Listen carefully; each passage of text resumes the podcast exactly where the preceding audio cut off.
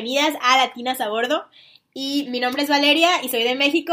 Eh, mi nombre es Miriam y soy de Perú. Y yo soy Génesis de Guatemala. Y queremos primero darles la bienvenida a este nuevo podcast, este pequeño proyecto que acabamos de empezar. Y estamos muy emocionadas de empezarlo. Entonces, pues nosotras somos tres amigas latinas que nos conocimos porque vinimos a estudiar a un colegio internacional en Singapur. Entonces, queremos hacer como usar este podcast para tener un lugar donde como grabar nuestras experiencias, compartir nuestro trayecto, nuestras aventuras y todo eso. Y pues sí, también hablar de cosas que a veces nos gustaría creo compartir, igual de esa forma igual interactuamos con muchas personas y si podemos, y si creo que nuestras opiniones pueden llegar a más gente y así la gente puede comentar, me parece que Ajá. Entonces, pues poco a poco queremos como tener un tema diferente cada semana y pues a ver si nuestras experiencias le sirven a alguien o igual tenemos gente que conocemos que quiere saber un poquito más acerca de nosotros, entonces siento que es un buen lugar para compartir. Pues hoy vamos a hablar un poco de nuestra escuela. Eh, que pertenece a este movimiento que es eh, WC. Eh, muchas personas no conocen de, de estas escuelas, pero y creo que ya al estar a punto de terminar esta etapa de los dos años, creo que sería muy bueno para alguien que quizás tiene una duda o quisiera aplicar, estaría muy chévere que, pues, que sepan de estas cosas que nosotros hubiésemos querido que nos dijesen antes de venir. Sí, queremos contestar un poco algunas preguntas que nosotros teníamos antes de venir para los interesados o si tú no sabes nada acerca de, del movimiento, puedes presentarte esta oportunidad como para que puedas posiblemente o en un futuro vivir lo que estamos viviendo. Entonces, para empezar, pues tenemos algunas preguntas escritas. Entonces, para los que no saben de verdad nada, nada, vamos a empezar diciendo lo súper básico, qué es UWC y quiénes estudian ahí. UWC eh, significa, son las siglas en inglés, eh, significa, bueno, es United World College, que significa Colegios del Mundo Unido, y básicamente puede unir a las personas de distintos contextos para formar un futuro sostenible y pacífico. Este fue creado por un educador alemán, si no me equivoco, eh, llamado Kurt Hahn. Esta ideología partió desde el hecho de que luego de la Segunda Guerra Mundial él se dio cuenta que pues la gente tenía este, este conflicto y él creía que uniendo chicos de distintos contextos pues iba a ayudar a prevenir de alguna manera que cosas así vuelvan a pasar.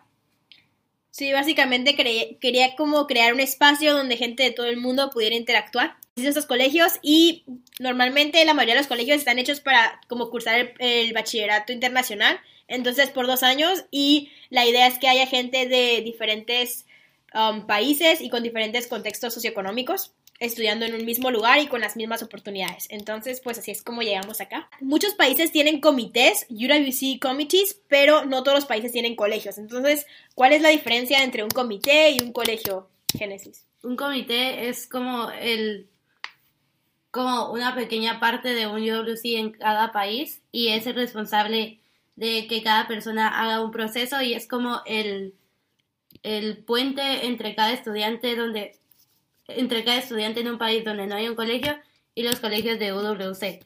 Y los colegios de UWC son estos, estas instituciones donde cada persona va a estudiar y son como estas áreas creadas por el movimiento donde se van a juntar muchas personas de distintos países a compartir sus diferentes experiencias.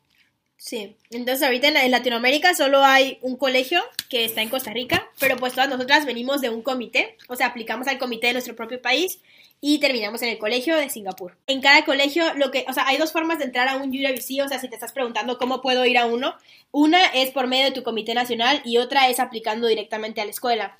Usualmente las personas que postulan por su comité nacional han pasado por diversas etapas para ser seleccionados e ir a, uno de los colegios, pero alguien que entra de manera directa básicamente postuló al colegio y fue como una cosa más, sí. pues, menos tediosa de alguna forma, creo yo. Eh, también el hecho de que tú postulas por un comité nacional, eh, digamos, te abre las puertas a que puedas obtener una beca, que que no significa que todos los que salieron de Comité Nacional lo tengan, pero muchos de ellos, al menos en mi caso, mm, casi todos llevamos algún tipo de porcentaje de beca. Y las personas que pues en los colegios hay personas que vienen de eh, Comité Nacional y personas que entran directamente y el porcentaje de personas varía, depende al colegio. En nuestro caso, el porcentaje de personas que tuvieron acceso directo es mayor al de las personas que vinieron por Comité Nacional. Sí, nosotros no podemos hablar pues de otros colegios exactamente, o sea, sabemos que hay de los dos tipos en todos los colegios, pero por ejemplo el de nosotros que es SEA, um, la mayoría de la gente no viene de Comité Nacional, sino como nosotros tenemos day students que le llaman, que son gente que vive con sus familias y nada más viene de día a la escuela, em, pues ellos viven con sus familias acá y obviamente no, es, no se mudaron de país para ir a un UWC, pero pues los de Comité Nacional normalmente o generalmente em, vienen de un país diferente al que están estudiando. Ajá. Y otra diferencia entre las personas del Comité Nacional y los que entran directamente al colegio es que usualmente las personas que aplican a su comité estudian solamente los últimos dos años de high school, que sería solo el bachillerato internacional, pero también están los que entran directamente, que dependiendo del colegio, puede ser que el colegio eh, permita como la educación desde primaria, entonces hay personas que pueden entrar a estudiar desde primaria, o solo los últimos dos años, ya depende de cada quien. Ajá. Otra cosa que yo creo que yo tenía duda y no sé si ustedes era que cuando aplicas como que siempre te ponen que los que se ganan, bueno, los que se los seleccionan y todo, em, tienen el perfil UWC. Entonces como que mencionan esto muchas veces, pero en realidad como que no sé exactamente, o sea, no sé si ustedes piensan como que ya que, ya que venimos y ya que estamos, somos parte del movimiento, como si en realidad existe un perfil UWC o no. No sé qué opinan. Bueno, en mi caso, eh, yo recuerdo que cuando postulé sí creía que había un perfil y recuerdo que no quise aparentar nada, pero como que siempre estaba con esa duda de que en realidad están eligiendo a algún tipo de persona, pero luego creo que en el mismo proceso de selección te vas dando cuenta que en realidad no es así. Yo me acuerdo que en la mayoría de comités nacionales tienes bastantes etapas y cada una es eliminatoria, entonces yo me acuerdo que mientras iba pasando cada vez más cerca la etapa final, te, te, te das cuenta que estabas rodeada de gente que la verdad era muy diferente. O sea, en mi caso yo era bastante callada y como que hablaba cuando tenía que, pero había mucha gente que literal hablaba demasiado, pero que aún así seguía pasando. Entonces yo me decía, entonces no es, no hay la verdad características, no creo que es algo más que ven. Y yo sigo sin saber honestamente, tengo mis, como que creo, tengo mis ideas, pero no, la verdad no sé en qué en realidad se basa. Yo creo que una cosa que se fijan mucho y que eso, no sé si es perfil UWC, pero sí es como un, o sea, algo que buscan los comités, es el hecho de que, o sea, la verdad, yo creo que tienes que ser muy valiente para venirte, o sea, para moverte a otro lugar con gente que no conoces y así. Entonces, como que ellos buscan, o sea, gente madura, o sea, que tenga cierta madurez, que se vaya a ir dos años a otro lugar, que se pueda integrar, o sea, que tenga las habilidades sociales para, por lo menos, integrarse, o sea, no digo ser el más popular ni nada, pero integrarte y pues sobrevivir los dos años básicamente. Entonces buscan como gente con esta madurez que sí pueda como que irse. Y o sea, también creo que yo como al inicio también creía que había un perfil y también mientras hacía mi proceso yo decía como, ah, sí, esta persona va a pasar a la siguiente etapa y así, al final no pasaban. Entonces, al final, las únicas personas que nos ganamos la beca somos muy diferentes entre nosotras, pero, o sea, creo que en general como que se cumplen como características como, por ejemplo, que, la, que el comité haya visto que podemos como representar muy bien a nuestro país o que vea que podemos aportar algo bueno al campus, entonces como es cada, como cada persona en su manera única puede hacer algo por el campus y puede hacer algo como no solo al ir, sino también vean que haya como un futuro, como que una persona esté pensando en el futuro y que esté comprometida con ello. Sí, yo creo que cuando vine también me di cuenta que todo el mundo pues es súper diferente y las personalidades y todo, ajá, y el, hecho que venimos de diferentes culturas ya nos hace como súper diferentes, pero como que todos tenemos un poco, al menos como esa iniciativa o esas ganas de hacer algo. Em, obviamente se encuentran sus excepciones, o sea, como que tampoco, la, para los que están aplicando y todo, no les recomiendo que piensen que cada una de las personas que van a conocer en UC quieren cambiar el mundo porque, o sea, no. Entonces, también va a haber alguna, algunas personas que están acá y que no tienen esta misma idea, pero eh, la mayoría de la gente que conoces, por lo menos, o sea, a diferentes escalas, pero quieren hacer un cambio. Sí. Por ejemplo, ah, personalmente cuando yo postulé a WC, eh, no es que no quería hacer un cambio, pero mucha gente dice como, ah, yo quiero, no sé, que el cambio climático desaparezca y cosas así. Entonces, cuando yo, la razón por la que yo postulé a WC era para encontrar, la verdad, un cambio, o sea, irme a un lugar en donde yo pueda crecer como persona, porque yo creía que la verdad para resolver problemas tienes que empezar desde lo más chiquito y lo más chiquito eres tú. Pero hay muchas personas que la verdad sueñan muy en grande y ellos quieren resolver, lo cual también está bien, pero siempre y cuando tengas esa iniciativa de cambiar algo, pues creo que es válido. En cualquier escala, la verdad. Se aprecia. Sí.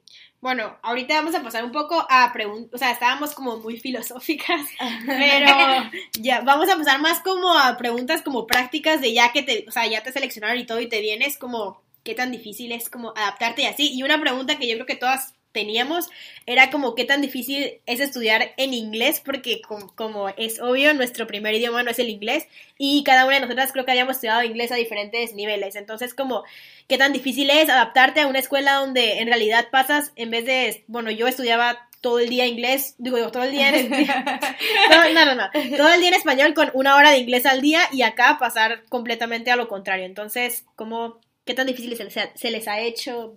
Cuéntenme. Eh, pues cuando yo, antes de venir, sí iba inglés, porque estaba como que un, una especie de programa distinto, y el mismo programa que yo estoy llevando aquí lo llevé en Perú, pero en español, y a pesar de que teníamos inglés casi todos los días, es que no hay comparación en estudiar inglés. Incluso creo, a pesar de que puedes tomarle, que, que, digo, dos horas diarias de inglés y toda la semana, no hay comparación entre estudiarlo y estar literal rodeado de gente que hable siempre. Viviendo, porque no es solo en la escuela, sí, es literal, tus compañeros acaban de comunicarse en inglés y tú estás obligado de alguna forma a comunicarte compañeros en inglés. de cuarto. Y, y a mí como que, yo tenía el miedo, pero a mí, al menos en mi comité, siempre me dijeron, y yo no entendía, pero ellos siempre me decían, hay gente que se ha ido sin saber nada de inglés y lo ha hecho. Y se haya ganado el diploma y, y claro, que le costó mucho al principio, pero pues lo hicieron. Y me dijo, ¿y tú has tenido experiencia con inglés ya? O sea, ¿tienes una base? Y me dice, yo no tengo ni, no tengo, no dudo ni siquiera que lo vayas a hacer mal, me decía. Pero yo, yo decía como que no, pero igual venía el miedo. Pero definitivamente es, es, es, difícil y te va a chocar obviamente el inicio, pero también como que la gente tiene que entender que es un proceso y que no todo te va a salir de, o sea, como que así rápido. Entonces, es, todo depende de cómo te acostumbres. O sea, las cosas van a venir, o sea, lentas, pero van a llegar. O sea, al final quizás luego de dos meses, tres meses, cinco meses, pero vaya. Así que... Ajá, o sea, yo también antes de venir tenía miedo porque no, no había estudiado en inglés como jamás. Y también en mi comité me decían como, ay, si esta persona no sabía nada. o por ejemplo también me decían como esta persona no sabía nada de español, nada de inglés, igual se fue. Pero como, o sea, saberlo y venir son como cosas distintas. Y a mí siento que sí me costó un montón al inicio pero era como parte del miedo, como claro que costaba por el inglés porque nunca lo había hablado tanto y así, pero, o sea, yo lograba entender, pero nunca lograba como expresar todo lo que quería decir y siento que eso era como más que por no saber inglés, por el miedo. Entonces, ajá, creo que como tú dijiste, todo viene y todo se puede ir superando, pero es como que tú tengas una actitud de, ay, sí lo voy a hacer, porque si tenés miedo, como igual jamás vas a hablar y jamás vas a expresarte, pero como que si decís, este, o sea, ya me voy a confundir, ya está, pero al menos tratar de hacerlo porque solo vas a aprender inglés haciéndolo. Sí, y, o sea, ajá, yo creo que es eso, como que da miedo como equivocarse porque como que igual tenemos errores y así, entonces como yo creo que como el problema o eso es que nos da miedo soltarnos hablando, pero la única forma ajá, de mejorar es simplemente hablando y sí, nosotros nos hemos dado cuenta pues, de muchos errores que tenemos y, o sea, sí hemos mejorado porque te acostumbras, pero lo, seguimos, pero lo seguimos teniendo. O sea, seguimos cometiendo los mismos errores y así, y entre nosotras nos decimos, pero yo creo que la gente hasta eso nunca se ha portado de una forma grosera acerca de nuestro inglés. O sea, nosotros hablamos y cometemos muchos errores, pero, o sea, como la gente nos entiende, como que eso es suficiente, yo creo. O igual a veces algunos tratan de ayudar. Sí, sí, sí. Está bien, no es como que se burlan o algo. Sí, o sea, como que, y luego, o sea, como que y la gente sabe que nosotros, pues, es nuestro segundo idioma, o sea, hablamos dos idiomas así, entonces como que no, bueno, nosotros no hemos sentido como ninguna burla hacia nosotras porque como que lo estamos logrando y yo creo que si la intención de comunicarnos se cumple, está bien. Sí. Y con las clases y todo, yo creo que te vas acostumbrando, como, como pasa. Um, otra pregunta que se me hace que muchas personas pueden tener es como realmente hay gente de todo el mundo, como la diversidad, porque es algo que se como que promociona mucho, o así que en los UWCs hay gente de todas las nacionalidades o que en un cuarto puedes estar con gente de todos lados, como que es eso, ¿verdad? Entonces, yo creo que cambia ahí lo mismo eh, por colegios, pero yo creo que eso sí es una constante en todos los colegios, no sé. ¿Qué opinan de la diversidad? Igual a pesar de que aquí la mayoría de gente tuvo como que ingreso directo y no todos, no la mayoría vino por comité nacional, igual la diversidad sigue, o sea, entre las personas que vinieron a través del comité, acá nada más, o sea, Valeria es de Norteamérica, Génesis es de eh, Centroamérica y yo soy de Sudamérica. ¿Qué? Entonces, ya hay diversidad. Sí, sí. O sea, tener una persona al menos de cada, de cada parte ya es bastante y entre nosotros, incluso de la escuela, hay mucha gente, la verdad, de muchos países de Asia, Sí. hay gente de India, o sea, hay mucha gente, igual, no sé, quizás debería haber, no sé, más personas de alguna parte en específico. Latinoamérica. No sé, Como se me Latinoamérica. Se me ocurre Latinoamérica. Pero pues hay, ahí hay representantes y eso es algo que yo no podría decir, no, no hay, no, sí hay. Ajá, sí, o sea, por ejemplo, en todas nuestras clases yo tengo al, men- al menos, no sé, cinco o seis distintas nacionalidades en cada clase.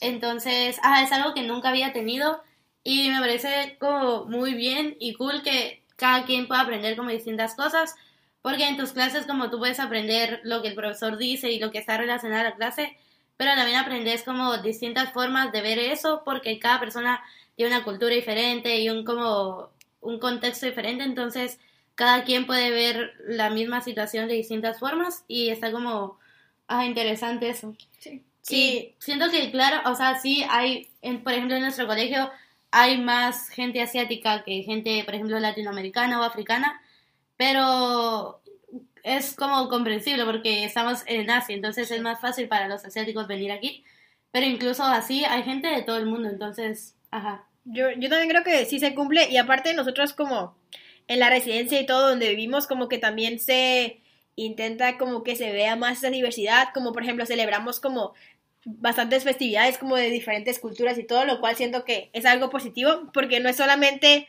ok, va, hay alguien de otro país sentado al lado de ti, sino como que yo creo que se impuso un poco como esta plática acerca de como de que sepas las diferencias, porque no es solo que nos veamos diferentes, sino como cuando platicas, como realmente conoces acerca como de las culturas y qué tan diferentes son. O sea, otra cosa que hacen, no sé si en todos los colegios, pero por lo menos en el nuestro, eh, nos ponen con, en grado 11 tenemos una compañera de cuarto y te ponen con alguien que sea de una como cultura diferente a la tuya, para que como que tú aprendas de otra cultura. Entonces, por ejemplo, yo el año pasado tenía una compañera de cuarto de Etiopía, que, o sea, cuando en mi vida me voy a imaginar como que estar durmiendo un año con alguien de Etiopía, o sea, jamás. Y la verdad, o sea, que sabía de Etiopía, honestamente, que es un país en África. Entonces, y eso, o sea, y puede sonar como ignorante o lo que sea, pero, o sea, después de un año de convivir con esa persona, como que yo creo que he llegado a conocer otra cultura como de una manera que no hubiera podido antes, no Sí. sé.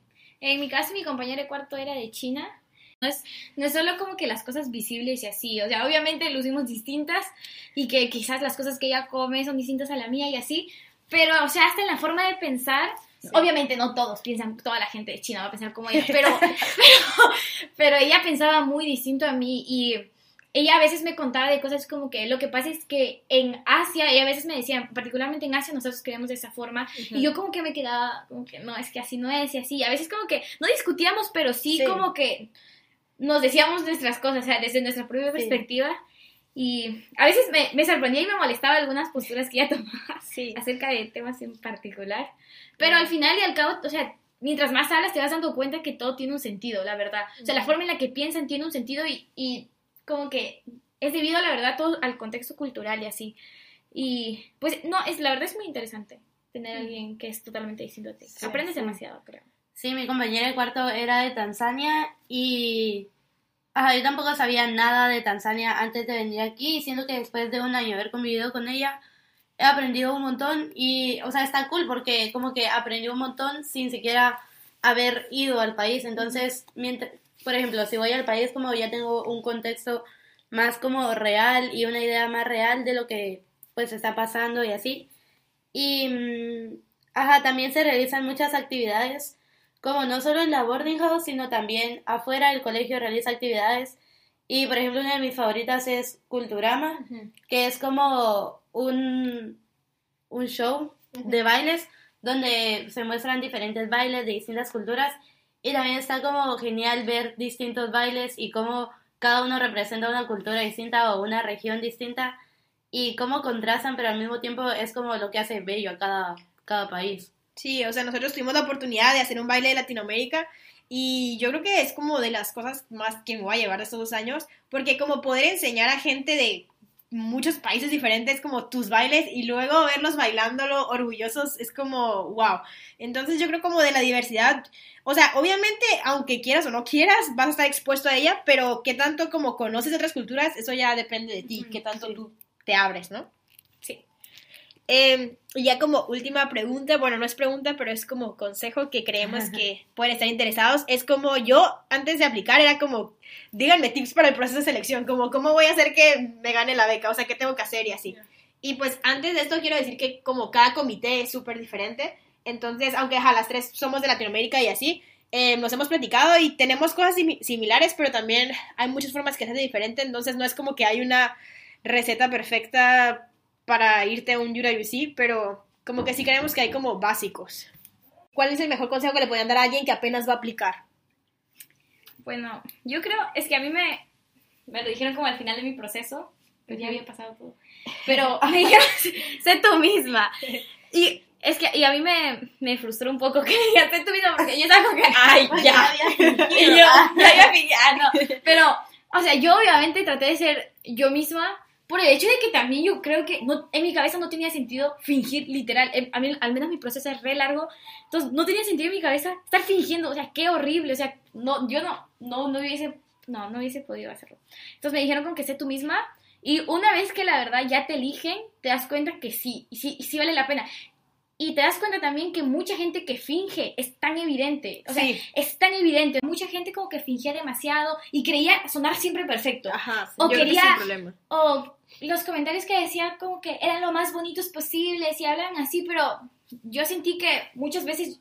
Porque a veces yo creo que soy muy sincera y yo recuerdo en mi, en mi proceso, yo, yo decía mis cosas. O sea, no importa si yo creía que estaba mal o si no iba con, con la con la conversación y así. Yo lo decía y, a veces a veces creo que eso les gusta a ellos, como que mostrar en realidad qué es lo que piensas, porque hay, digamos, la perspectiva que puedes tener de un problema, a veces es la misma, o sea, siempre va orientado para lo mismo. Y a veces también quieren ver que tú en realidad piensas y ves el otro lado. Les gusta ver que, pues, tomes todas las perspectivas que hay de un problema o de cualquier cosa, creo, en realidad. Y pues eso viene de ser tú mismo, literal. Sí. Ajá, sí, mi consejo también es ser tú mismo y suena como muy cliché. Ajá, sí. Pero, o sea, es la verdad. Y por ejemplo, en mi comité, si nos dijeron, me recuerdo una persona dijo desde el inicio, como de verdad, sean ustedes mismos, sigan como, o sea, lo que ustedes piensan. Sí, por ejemplo, no te gusta hacer community service, decilo. Y pues ya, como tu punto, o si no, si no te interesa este, yo sé, si no te interesa este problema político, pues decilo, pero como da tu punto y justificarlo. Y o sea, al final, como que eso es lo que a ellos les importa, como ver cómo tú reaccionas ante distintas cosas, sino que tengas como unas ideas, por ejemplo, ya metidas o ya como fabricadas de qué es lo que se espera de ti. Y aparte de que es muy obvio en la mayoría de veces quién finge y quién no. Sí. Aunque no sea obvio, por ejemplo, tú estás fingiendo y te seleccionan, o sea, no, no te va a ayudar porque ellos te, te seleccionaron pensando que tú sos una persona y que por eso mismo te vas a desarrollar bien en el colegio en el que te manden. Pero, o sea, como ya había dicho Valeria, hay que ser muy valiente y ser como muy maduro para estar viviendo afuera y estudiando afuera. Y, por ejemplo, muchas personas que fingen y que al final terminan seleccionadas son como las que más eh, batallan, ajá, cuando se van afuera, porque en realidad no mostraron quiénes eran y cuando ya están siendo quiénes son, no son personas que se puedan adaptar fácilmente al cambio o cosas así. O incluso creo que a veces hay personas que se pueden dar cuenta que en realidad no era el, lugar que querían, porque quizás la persona a la que ellos estuvieron como que imitando o fingiendo ser, era la persona que en realidad encajaba en, esto, pero luego cuando te vas y ya empiezas a ser tú mismo, te das cuenta que tú en realidad no. Y qué decepcionante, creo, si te Yo a seleccionar y en realidad fingiste durante todo tu proceso que... Y, o sea, bueno, esto yo creo que no aplica a sus colegios, pero en el mío escogen tu colegio también, en el de México, como dependiendo de tu personalidad. Según te mandan como a un colegio que como match tu perfil, hay cosas más importantes para algunas personas, no sé, si tú te quieres ir a un lugar como que tú eres más como de la naturaleza y de estar en lo rural y estar en un pueblo y todo eso, como que eso se va a ver durante el proceso. Pero, y hay otros que están como en ciudades, por ejemplo, Singapur es como súper urbano, todo es una ciudad y así, entonces como si tú fingiste, no sé, que a ti te encanta la naturaleza y acampar y todo eso y te mandan a uno donde de verdad tú no vas a sobrevivir, sobrevivir ahí. Entonces, como el comité sabe lo mejor que es para ti, entonces como sé tú mismo. Y yo creo que si no sabes algo, o sea, di no sé en vez de inventar. O sea, también yo creo que ese es mi consejo, como que no mientan. Por ejemplo, en el mío también nos preguntaban de, no sé, de noticias de la actualidad y cosas así. Entonces es como en vez de ponerte a hacer el que sabes todo, o sea, admite no sé, porque eso vale mucho más que alguien que quiera como verse como que sabe todo cuando en realidad no sabe.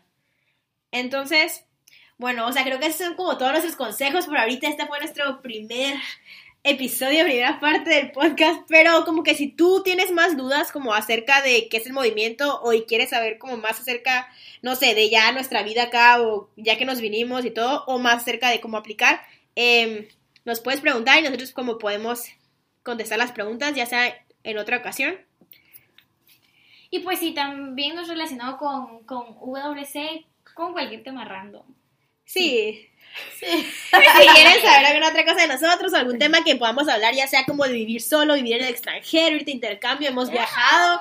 Ajá, entonces como queremos ir como publicando un poquito de nuestra experiencia y todo, pero ajá, esto sería todo por hoy.